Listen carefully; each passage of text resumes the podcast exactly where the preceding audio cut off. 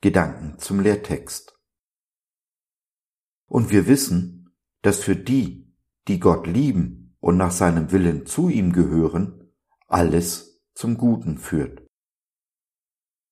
Römer 8, Vers 28 nach der Neue Leben Bibel.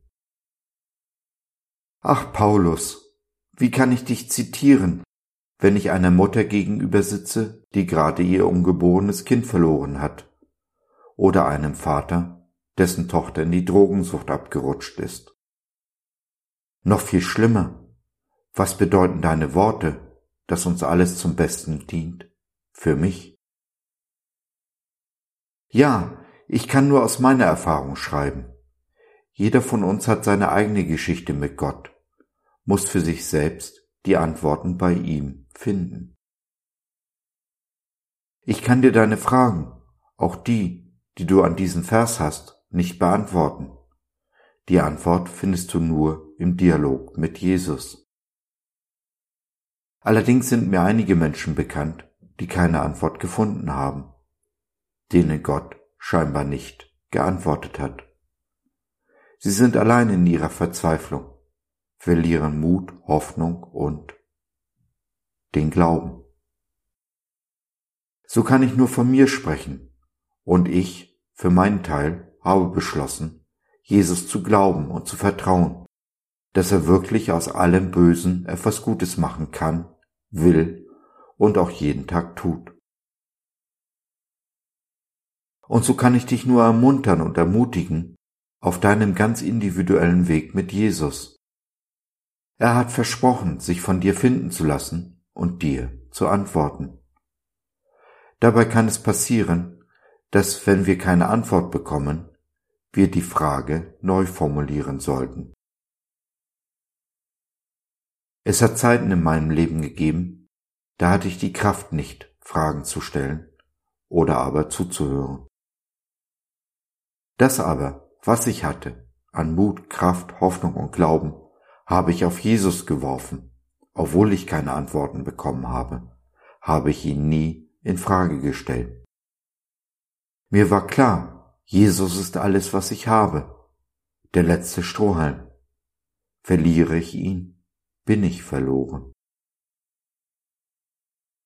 Und so haben die Zeiten der Verzweiflung, der Einsamkeit, der Krankheit, und des Unverstandenseins meinen Glauben gestärkt. Allerdings ist mir noch nicht ganz klar wofür, denn um diesen Blog zu schreiben, diesen Podcast zu senden, braucht es keinen großen Glauben. Und so bin ich gespannt auf das, was kommt, immer in der Gewissheit, dass Gott aus allem Bösen etwas Gutes macht, genau wie bei meinem Namenspatron aus dem Alten Testament, dem Josef, der von seinen Brüdern in die Grube geworfen wurde und schließlich seine Familie rettete.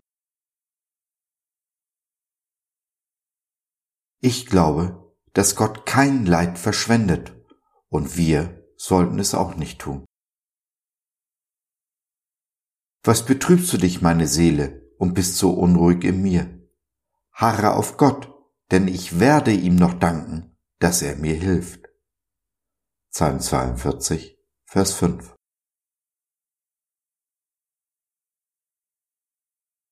Liebster Herr Jesus, mein Freund und Bruder, mein König und mein Gott, ich danke dir, dass du meiner betrübten Seele Trost und Hoffnung schenkst.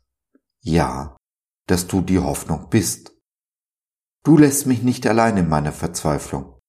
Und auch, wenn ich dich nicht spüren und sehen kann, bist du doch alle Zeit bei mir, umgibst und versorgst mich mit deiner Liebe. Herr, ich harre auf dich, denn der Tag kommt, an dem ich wieder danken und jubeln werde. So ist es, so sei es. Amen. Wenn du Fragen hast, vielleicht die Verzweiflung die Oberhand gewinnen will und du jemanden zum Reden und Beten brauchst, dann nimm doch Kontakt mit uns auf oder nutze unser Info- und Seelsorgetelefon www.gott.biz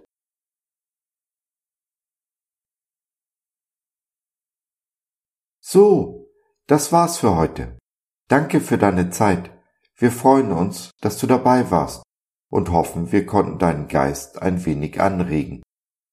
Wenn du in unsere Community Jesus at Home reinschnuppern möchtest, Fragen, Anregungen und oder Kritik hast, dann besuch uns doch im Web www.gott.biz. Hier findest du nicht nur Gemeinschaft, Menschen, die den Glauben leben und mit dir teilen wollen, sondern auch viel Interessantes rund um den Glauben. Wenn du ein Gebetsanliegen hast, dann schreib uns oder nutze unser Info- und Seelsorgetelefon. Wir beten gerne für dich und mit dir. Also, schau rein, lass von dir hören. Wir würden uns sehr freuen. Bis dahin, alles Liebe. Dein Josef.